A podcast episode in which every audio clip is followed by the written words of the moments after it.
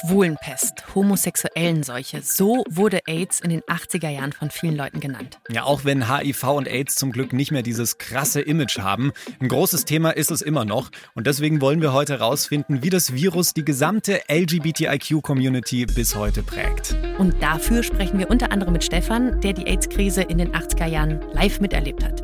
Du wolltest dich in dem Sinn auch gar nicht outen, weil sobald du dich geoutet hast, war es eh gleich, oh, der ist schwul, oh, der hat bestimmt AIDS. Und ich mache in dieser Folge auch noch einen HIV-Test. Spannend. Willkommen im Club. Der LGBTIQ-Podcast von Puls. Wahrscheinlich denken viele von euch, das wird heute eine ziemlich schwule Folge. Es geht ja um HIV. Und ja, schwule Männer sind besonders stark von HIV betroffen. Aber nein, es geht um ganz viele Teile der Community. Mhm. Fangen wir doch gleich mal am besten bei deinem Teil der Community an. Äh, spielt HIV oder AIDS denn eine Rolle in deinem lesbischen Leben? Ehrlich gesagt, wenn ich an HIV oder an AIDS denke, dann ist es für mich so ein Gedanke der Solidarität. Also sprich, ich habe dann wirklich tatsächlich meistens schwule Männer im Kopf und Ja. denke mir, wow, ich trete für euch ein oder so.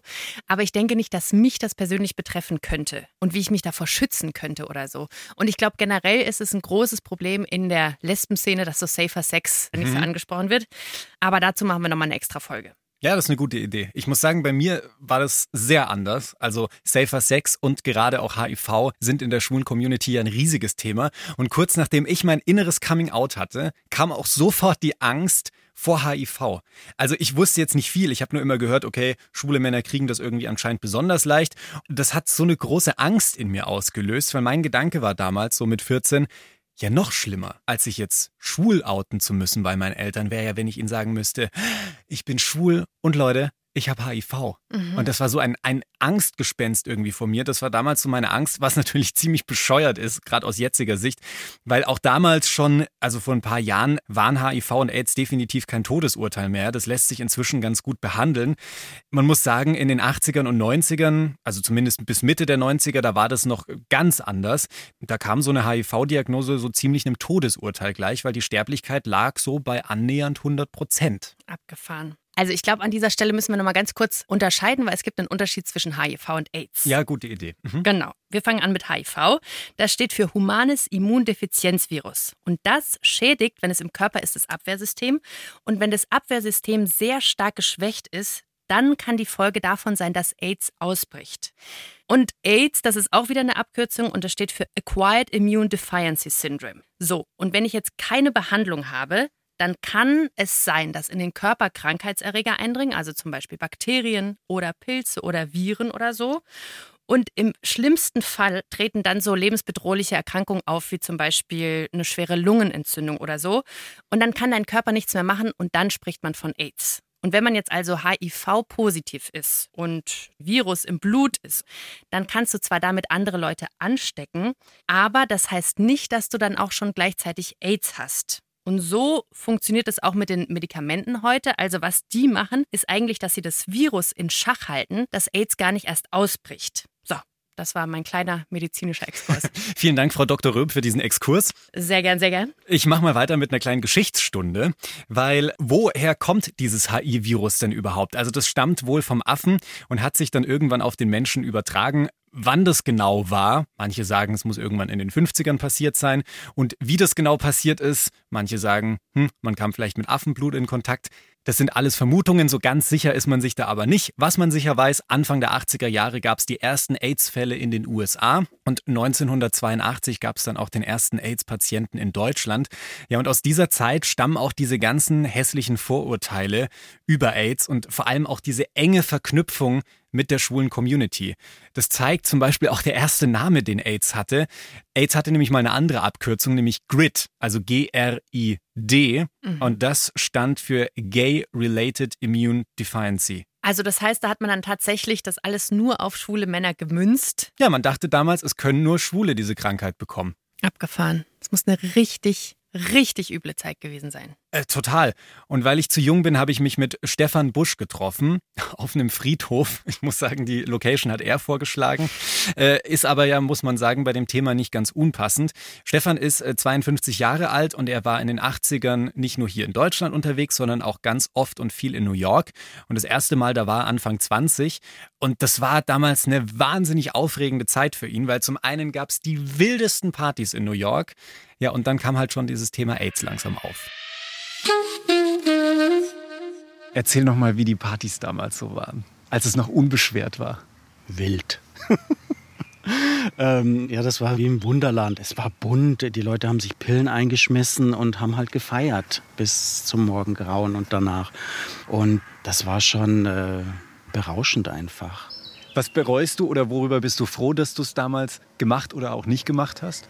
Natürlich bereut man im Nachhinein immer, ja, warum habe ich nicht mehr gemacht, warum habe ich nicht mehr Leute kennengelernt, warum hatte ich vielleicht nicht den geilsten Sex meines Lebens. Ich war zu schüchtern, was mich letztendlich vielleicht gerettet hat vor der ganzen Ansteckung. Mir geht es heute mit 52 auch noch gut. Und viele Leute, die eben damals zu der Zeit kräftig mit am Party machen waren, die sind einfach nicht mehr da. Versuch mal zu beschreiben, wie damals so in der schwulen Community AIDS aufgenommen wurde in den 80ern hier in Deutschland? Angst. Es war Angst. Also in den USA war man natürlich schon eher dabei mit Gay Liberation und alles politisiert. Hier in Deutschland lief das erst schleichend und dann kam eben diese Keule mit der Krankheit. Und das hat halt alles ausgebremst auf der einen Seite. Auf der anderen Seite hat es die Leute sehr verbunden natürlich miteinander. Also im Kummer, in der negativen gesundheitlichen Situation. Was hat das so in dir ausgelöst? Das Gleiche eigentlich wie heute noch. Also weniger die Krankheit an sich, sondern eben die soziale Ausgrenzung. Und ähm, das, was damals eben auch durch die Presse ging oder was übers Fernsehen äh, rüberkam, eben ja die Bestrafung äh, der Schwulen und die Rache. Und es ging nie um eine Lösungsfindung, wie komme ich auf den Grund dieser Krankheit, sondern es war ganz enorm diese soziale Ausgrenzung der Menschen. Das hat mich sehr bewegt und wenn ich so jetzt zurückdenke, bewegt es mich eigentlich immer noch. Wo hast du das erste Mal Kontakt mit dem Thema gehabt in New York? Ich habe in Chelsea gewohnt damals. Das war natürlich genau der Melting Pot dafür. Ich habe in einem Gasthaus gewohnt, ähm, das geleitet wurde von einem ehemaligen DJ. Also ich bin da durch Zufall schon mitten rein gelangt. Und dann waren natürlich äh, andere Gäste auch, wo du gesehen hast, oh, die sind nicht mehr so ganz fit. Der Chef selber auch nicht mehr. Hast du dir damals die Frage gestellt oder die Angst gehabt, dass du dich selbst auch infizieren könntest oder infiziert hast schon? Mm, nein, habe ich nicht, weil ich damals wie heute nie so sexuell gepolt war. Ich habe mich immer für Menschen interessiert, nicht unbedingt für den Sex. Wie war das für dich, als du den ersten Menschen, den du gut kanntest, wegen HIV verloren hast? Das war natürlich ja einfach traurig, einfach traurig. Das war tatsächlich ein Freund aus München. Wir waren alle zwölf, 14 Leute immer zusammen und äh, man hat sich natürlich nicht immer ständig gesehen und plötzlich waren eben zwei davon nicht mehr so oft dabei. Man hat sich auch gar nichts gedacht erstmal und dann war zufälligerweise auch noch CSD und diese eine Person war nicht dabei und auf Nachfrage dann hieß es ja, weißt du nicht, der ist gestorben an HIV. Was hat das in dir ausgelöst? Du reflektierst und dann denkst du halt an die Zeit zurück, die du verbracht hast und an die Gespräche, die du miteinander gehabt hast, an den Austausch über Musik und über tausend Themen. Das ist so gruselig, wenn du dir mhm. vorstellst, dass in deinem Freundeskreis einfach die Leute wegbrechen ne? und ja. der Tod so präsent ist. Und dann, wenn man jetzt mal überlegt, wann das Ganze war, dann haben sie ja gerade erst für sexuelle Freiheit mhm. gekämpft mhm. und dann kommt sowas wie HIV und macht der ganzen Sache, die so schön angefangen hat, so einen absoluten Strich durch die Rechnung. Ich bin ja selber Jahrgang 93, ich habe das selbst nicht miterlebt. Aber das erste Mal, dass ich damit so richtig in Berührung kam, war über ein Buch. Äh, mhm. Äh, absoluter Buchtipp von mir und zwar heißt es In One Person oder auf Deutsch in einer Person von John Irving ist es. Da geht es darum, ja, eine bisexuelle Person findet sich so selbst raus und lebt sich aus. Das Ganze spielt so in den 60ern, 70ern in den USA und dann beschreibt diese Person eben, wie es in den 80ern plötzlich passiert ist und dass plötzlich der gesamte Freundeskreis innerhalb von wenigen Wochen weggestorben ist. Und das war das erste Mal, dass ich über diese AIDS-Krise gelesen habe und dass ich das nachvollziehen konnte, wie, wie elendig es den Männern damals ging und was da mit denen passiert ist. Das ist eine absolute Leseempfehlung von mir. Shoutout an meinen Mathelehrer, der mir das damals gegeben hat. Ja, und was noch wichtig ist, ist, da sind ja jetzt nicht nur Freunde und Bekannte weggebrochen, sondern man wusste einfach super wenig über HIV und AIDS und es gab keine Therapie. Ja, es war eine total verzweifelte Zeit einfach und obendrauf muss man dann sagen, die gesamte schwule Community wurde eben dann zu dieser Zeit und wegen AIDS extrem angefeindet. Also in der Münchner Fußgängerzone wurden AIDS-Aufklärer als Saubären beschimpft. Das klingt jetzt erstmal noch ein bisschen harmlos, mhm. aber trotzdem blöd, wenn du da dastehst und dir das den ganzen Tag anhören musst. Und in der U-Bahn hier in München wurde zum Beispiel ein Fahrgast zusammengeschlagen, weil Mitreisende einfach nur dachten, dass es ein infizierter Schwuler sein könnte. Das ist krass für diese Zeit. Und das sind nicht nur Einzelfälle, sondern das war damals eine verbreitete gesellschaftliche Meinung. Ich habe mal ein bisschen nachgeschaut in den Archiven, was damals so gesprochen und geschrieben wurde. Unter anderem gibt es eine sehr heiß diskutierte Spiegelausgabe vom 6. Juni 1983. In der wird über AIDS geschrieben und das Ganze betitelt als Schwulenkrebs und homosexuellen Seuche. Ich habe Aussagen von Horst Seehofer gefunden. Der wollte AIDS-Kranke damals in spezielle Heime sammeln. Das hat er so gesagt. Um es wortwörtlich zu zitieren, er hat sogar von Konzentrieren gesprochen. Wie ging es dir mit den Aussagen von den PolitikerInnen damals, aber auch allgemein, wie darüber in den Medien gesprochen wurde über AIDS? Das war erschreckend und das hat eben in mir diese Wut geweckt. Hier wird überhaupt nicht über eine Krankheit gesprochen, sondern hier wird eine ganze Schicht an den Rand gedrängt, dir die Rechte genommen. Das ist schlimm. Das war dein täglich Brot, das hast du überall gelesen. Schwule sind schlecht und kriegst ja eh AIDS und diese Coming-out-Phase zu dieser Zeit, das ist ja unheimlich beklemmend gewesen. Du wolltest dich in dem Sinn auch gar nicht outen, weil sobald du dich geoutet hast, war es eh gleich, oh, der ist schwul, oh, der hat bestimmt AIDS. Weil eben die offizielle Unterstützung so sehr gefehlt hat, haben die AIDS-Hilfen eine sehr zentrale Rolle eingenommen. Die haben sich ja damals erst gebildet, gefunden. Und ich weiß noch, wie ich mich damals von Ingolstadt aus hier beworben habe, weil ich einfach auch was tun wollte, weil ich aktiv was verändern wollte auch und auf den Weg bringen wollte. Und, und das war damals erst am Wachsen. Es klingt für mich ein bisschen so, als hätte dich AIDS damals politisiert. Kann man so sagen, ja. Also ein politisches Gewissen wachgerüttelt. Was hättest du dir damals in den 80ern gewünscht? Das, was heute passiert, also ich meine, HIV und AIDS hat ja auch die ganze Welt betroffen. Die Leute sind gestorben und keiner hat wirklich Gelder bekommen, um zu forschen, wo kommt das Ding her, wie kann man Impfstoffe entwickeln. Im Gegensatz zu Corona jetzt arbeitet die ganze Welt dran. Man ist innerhalb von ein paar Monaten schon so weit, dass es eventuell einen Impfstoff gibt. Das äh, war damals nicht. Und viele, viele, viele Leute mussten eben sterben ja, das war sehr zerschmetternd. Springen wir aus den 80ern in die 90er. In den 80ern galt AIDS immer noch so als das Todesurteil und in den 90ern gab es dann zum ersten Mal eine Therapie. Was hat das verändert? Also erstmal gar nicht so viel, wie man jetzt meint, weil trotz Therapie die Leute natürlich, das war ja jetzt nicht die Therapie, die alles geheilt hat plötzlich. Die Krankheitsphasen haben sich teilweise verlängert, den Leuten ging es länger schlecht. Da habe ich viele Berichte gefunden, dass sich viele Schwule, die positiv waren, dann freiwillig gemeldet haben, wie Versuchstiere und dann jede Therapie mitgemacht haben, auch wenn die Nebenwirkungen noch so katastrophal waren. Zu versuchen, eben doch was zu verändern. Das sind Helden irgendwo. Das sind Helden. Wenn du jetzt auf meine junge queere Generation schaust, ich habe die 80er nicht mitgemacht, ich bin in den 90ern geboren. Wie findest du unseren Umgang mit dem Thema HIV und AIDS? Der Umgang mit HIV und AIDS ist noch im Raum hoffe ich, dass es den Leuten auch noch bewusst ist, dass es immer noch Ansteckungsgefahren gibt, dass es immer noch keine Tablette gibt, wo es wieder komplett weg ist. Nein, es wird unterdrückt. Und ich denke schon, dass die Generation heute damit einen guten Umgang gefunden hat. Hey, nochmal wieder ein Shoutout, unser Lieblingswort an Stefan. Was für eine Kacke du durchmachen musstest, das kann man sich nicht vorstellen. Und schön, dass es in der jetzigen Generation ein bisschen angekommen mhm. ist.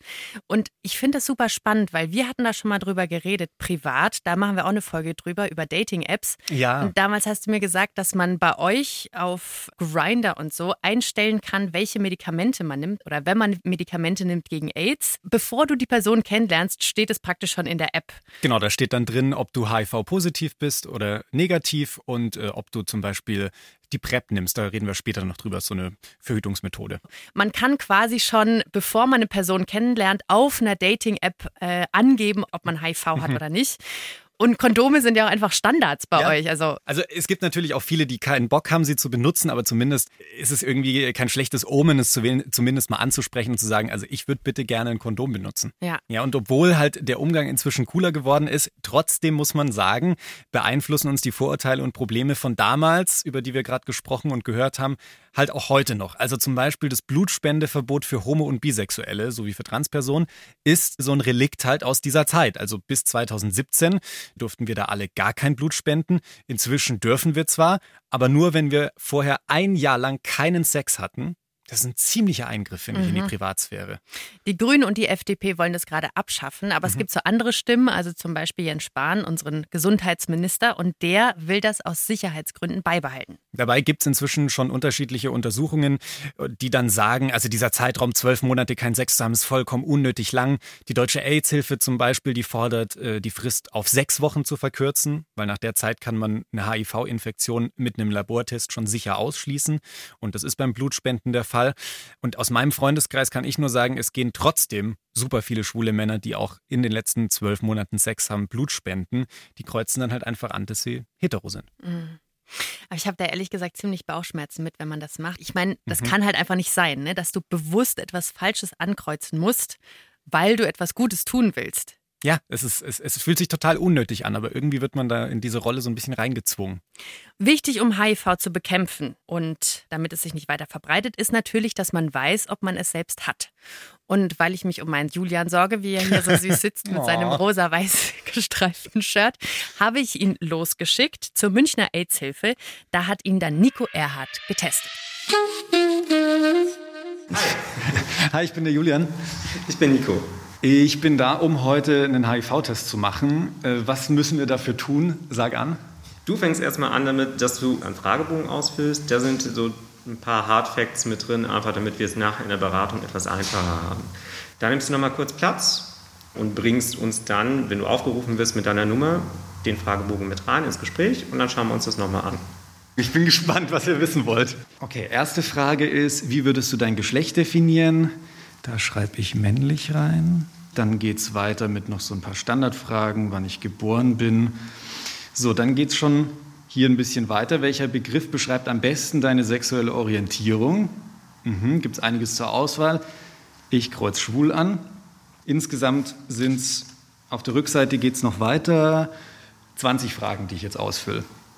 So, vierte Frage. Jetzt geht es hier schon aber ans Eingemachte. Mit wie vielen Männern Sternchen und oder Frauen Sternchen hast du in den letzten zwölf Monaten Sex gehabt? Ja, Leute, ich würde mal sagen, ähm, ich fülle mal weiter aus. Ihr seht ja dann, was das Ergebnis ist. So, alle 20 Fragen beantwortet. Bei ein paar musste ich echt ein bisschen länger drüber nachdenken. Ich bin Nummer 0947 und ich gebe den Fragebogen jetzt wieder zurück an Nico. Dann darf die 47 auch gleich mitkommen und wir gehen nach hinten ins Büro. Okay.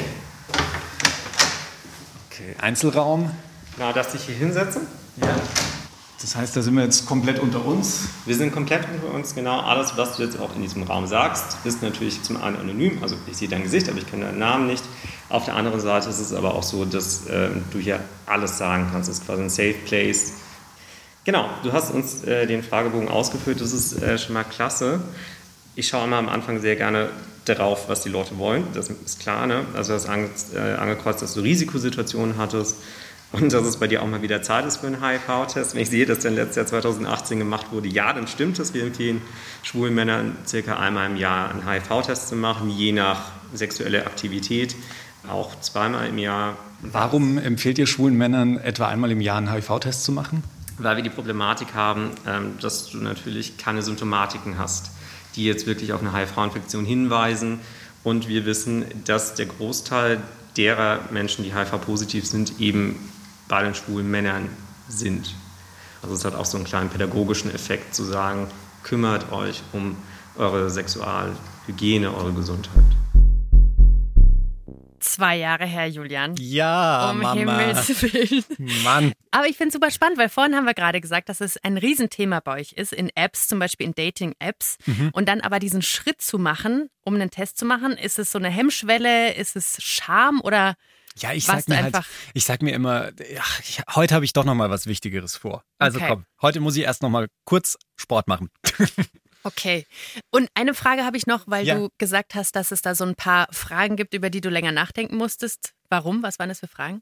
Aber da ging es ganz äh, detailliert in mein Sexleben rein. Also da ging es um so Sexpraktiken. Und dann war zum Beispiel gefragt, ja, hast du denn, als du in den letzten zwölf Monaten Oralsex performt hast, das immer mit oder ohne Kondom gemacht? Oder als du Analsex hattest, mit oder ohne Kondom? Und das war so eine ganze Liste.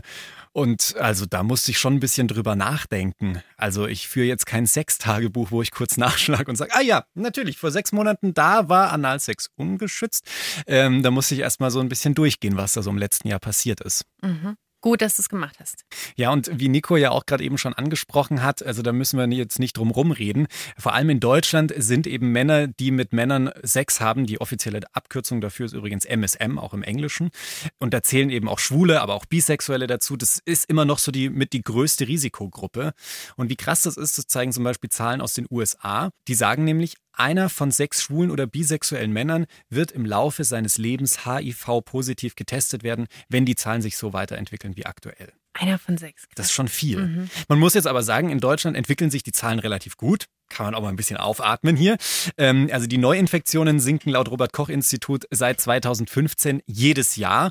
Und um euch da mal so ein Gefühl zu geben, also Ende 2018 hatten in Deutschland knapp 88.000 Menschen mit HIV gelebt und ungefähr 2.400 Menschen haben sich in dem Jahr neu infiziert. Das ist natürlich schon noch eine gewisse Zahl. Die gute Nachricht ist, besonders stark gehen die Neuinfektionen in der Gruppe der MSM zurück, also der Männer, die mit Männern Sex haben.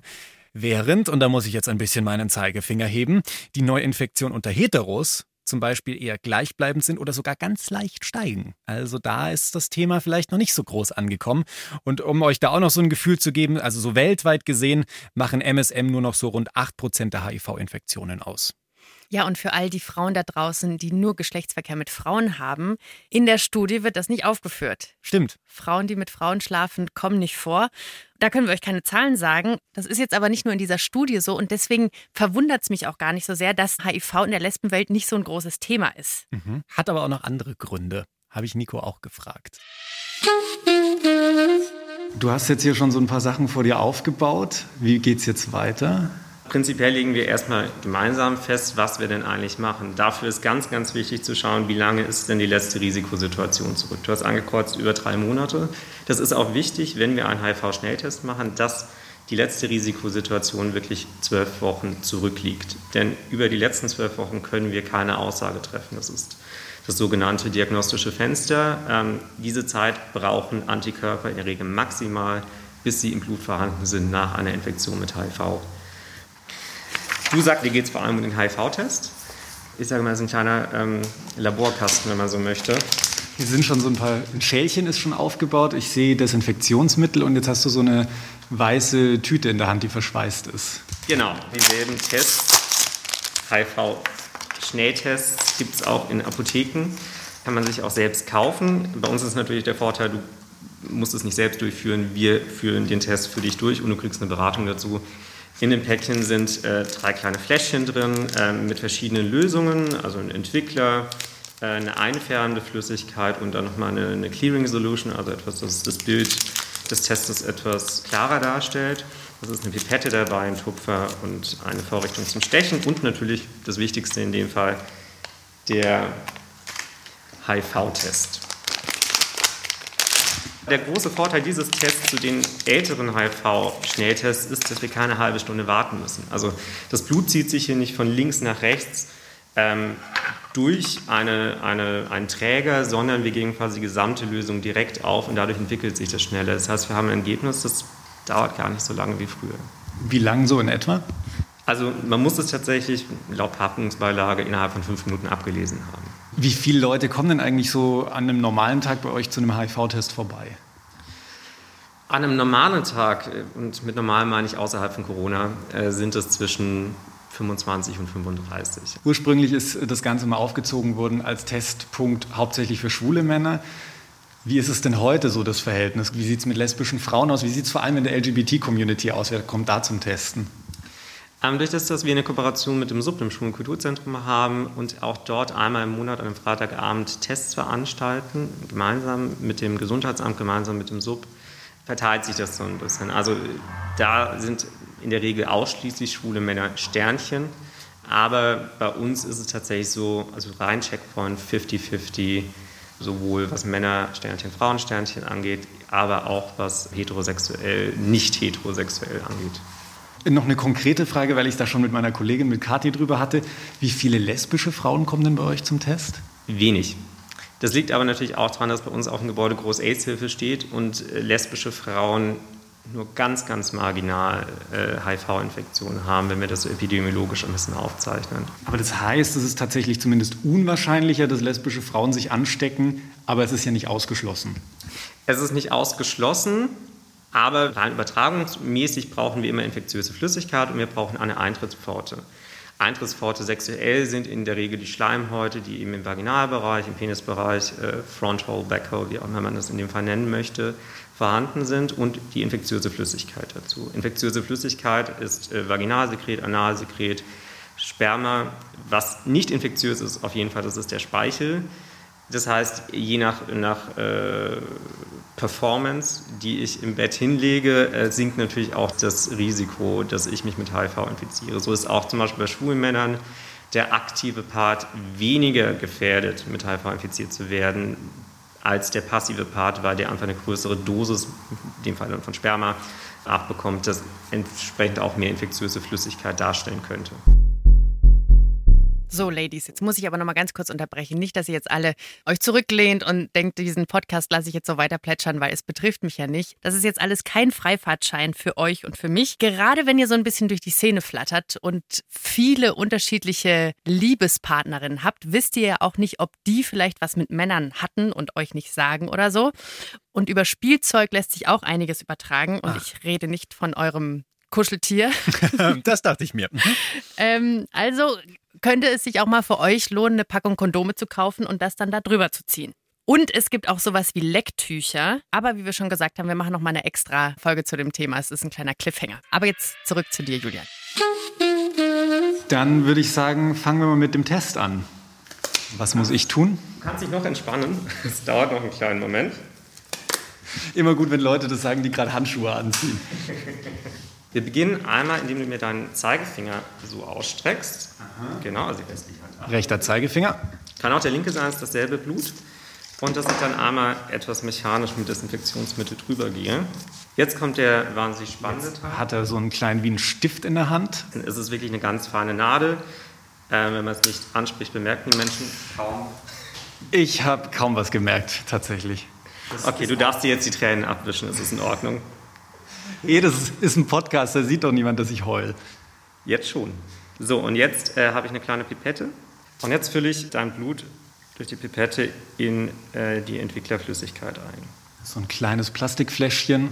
Genau, da ist schon eine Flüssigkeit drin eben und dann vermixe ich das quasi. Also schüttle es einmal fleißig durch. Jetzt hast du die rote Flüssigkeit, also das Blutgemisch, äh, auf den Test draufgepackt. Das sickert da jetzt so langsam ein.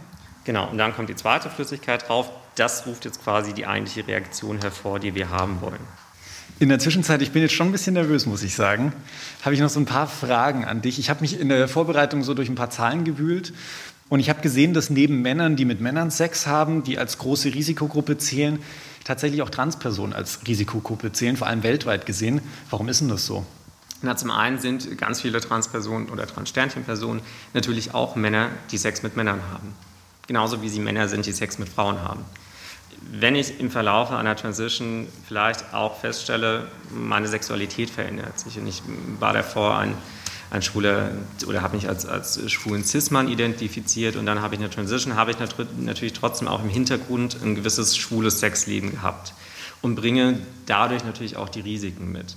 Warum ist es eigentlich überhaupt so, dass HIV immer noch ein stärkeres Thema in der LGBTIQ-Sternchen-Community spielt als in der Hetero-Welt. AIDS damals in den, in den 80er, 90er Jahren hatte einen wahnsinnigen Impact auf unsere Communities. Das gehört zu unserer, und wenn ich sage unserer, dann meine ich irgendwie so kollektive, nicht heterosexuelle Geschichte. Nämlich das ist, auch, ist auch das Erfahren in ganz vielen Regionen der Welt heute noch, aber auch ähm, in, in den 90er Jahren, zum Beispiel in Bayern, zu merken, du wirst vom Staat entmündigt, du wirst alleingelassen, du wirst nicht mehr gehört.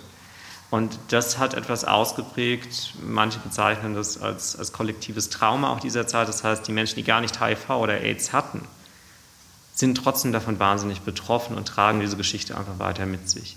Und natürlich trifft das genauso auf, auf Trans-Sternchen zu, die natürlich Teil ihrer Community, unserer Communities auch sind und die genauso gestorben sind und die genauso äh, unter diesem Druck der, der immer drohenden Infektionen gelitten haben. Seit einiger Zeit höre ich immer häufiger das Wort oder die Abkürzung PrEP. Das ist, korrigiere mich gerne, eine Methode, äh, um sich vor der Ansteckung von HIV zu schützen. Klär mich mal bitte auf, wie funktioniert das genau? Also PrEP oder ausgesprochen die Präexpositionsprophylaxe ist eine medizinische, medikamentöse Möglichkeit, sich vor einer HIV-Infektion zu schützen. In den Studien haben wir gesehen, dass wenn diese PrEP richtig angewandt wird, dass sie die Schutzwirkung des Kondoms nicht nur erreicht, sondern auch übersteigen kann. Also wir sind bei bis zu 96 Prozent. Seither war 93 Prozent mit Kondom immer so der Goldstandard, den wir hatten. So, äh, habe ich die Wartezeit lang genug mit Fragen überbrückt? Wie schaut es aus? Äh, die hast du sehr gut überbrückt tatsächlich. Was du siehst, das erklären wir trotzdem immer, auch wenn es nicht gerade ein Podcast ist. Ähm, das ist ein Punkt. Ein Punkt auf einer runden Fläche. Und dieser eine Punkt zeigt nur an, dass der Test an sich funktioniert hat. Das ist der Kontrollpunkt. Man kennt das vielleicht vom Schwangerschaftstest. Das sind auch immer zwei Streifen. Wenn der erste dasteht, hat der Test an sich funktioniert. Wäre er positiv, oder nicht positiv, sondern reaktiv, in diesem Fall ist er es nicht, würde drunter ein Punkt in derselben Größe auftauchen. So, habt ihr das Atmen gehört? Erleichterung. Das heißt, mein Test ist negativ. Ein Test ist nicht reaktiv. Das bedeutet, dass dein Test, äh, wenn er auch jetzt auch wenn er jetzt ein zweiter Punkt da gewesen wäre, wäre der nicht positiv gewesen, sondern wäre reaktiv gewesen und erst durch einen Bestätigungstest, der im Labor durchgeführt würde, würde am Ende das Ergebnis positiv stehen, sondern wir sprechen davon reaktiv oder nicht reaktiv. Wie zuverlässig ist denn dieser Schnelltest? Dieser Schnelltest ist, wenn man diese zwölf Wochen einhält, sehr sicher, also so über 99 Prozent. Was wäre jetzt, wenn er denn reaktiv gewesen wäre, der Test bei mir? Was wären dann die nächsten Schritte gewesen? Was hättest du mit mir gemacht? Also natürlich hätte ich die ersten Gesprächsangebot gemacht. Ne? Wie geht es dir damit? Für viele ist es ja trotzdem noch irgendwie eine, eine Diagnose oder erstmal ein Indiz auf eine Diagnose, die schon verstörend sein kann nach wie vor. Das heißt, dann hätte ich dich erstmal ein bisschen aufgefangen, äh, pädagogisch, hätte gesagt, komm, weißt du eigentlich, dass HIV wirklich gut behandelbar ist, es ist eine chronische Infektion, ist deine Lebenserwartung gleich ist, teilweise sagen Studien sogar ein bisschen höher, weil du ein engerer ärztlicher Obhut bist. Und dann hätte ich dich entweder bei uns zum Arzt äh, kurz rüber geschickt, der hätte dir venös Blut abgenommen und das dann quasi zu einem Labortest eingeschickt. Oder wir hätten dir eine Liste gegeben mit HIV-Schwerpunktärztinnen in München, damit du dort diesen Test durchführen lassen kannst. Das ist dann natürlich nicht mehr anonym, aber äh, es wird von der Krankenkasse finanziert. Ich bin erleichtert. Ich habe sehr viel gelernt. Vielen Dank dir, Nico, dass du äh, dir die Zeit genommen hast. Sehr gerne und nächstes Mal bitte keine zwei Jahre warten. Ja, Mann, er hat ja recht. Ah, das schlechte Gewissen, was da immer spricht.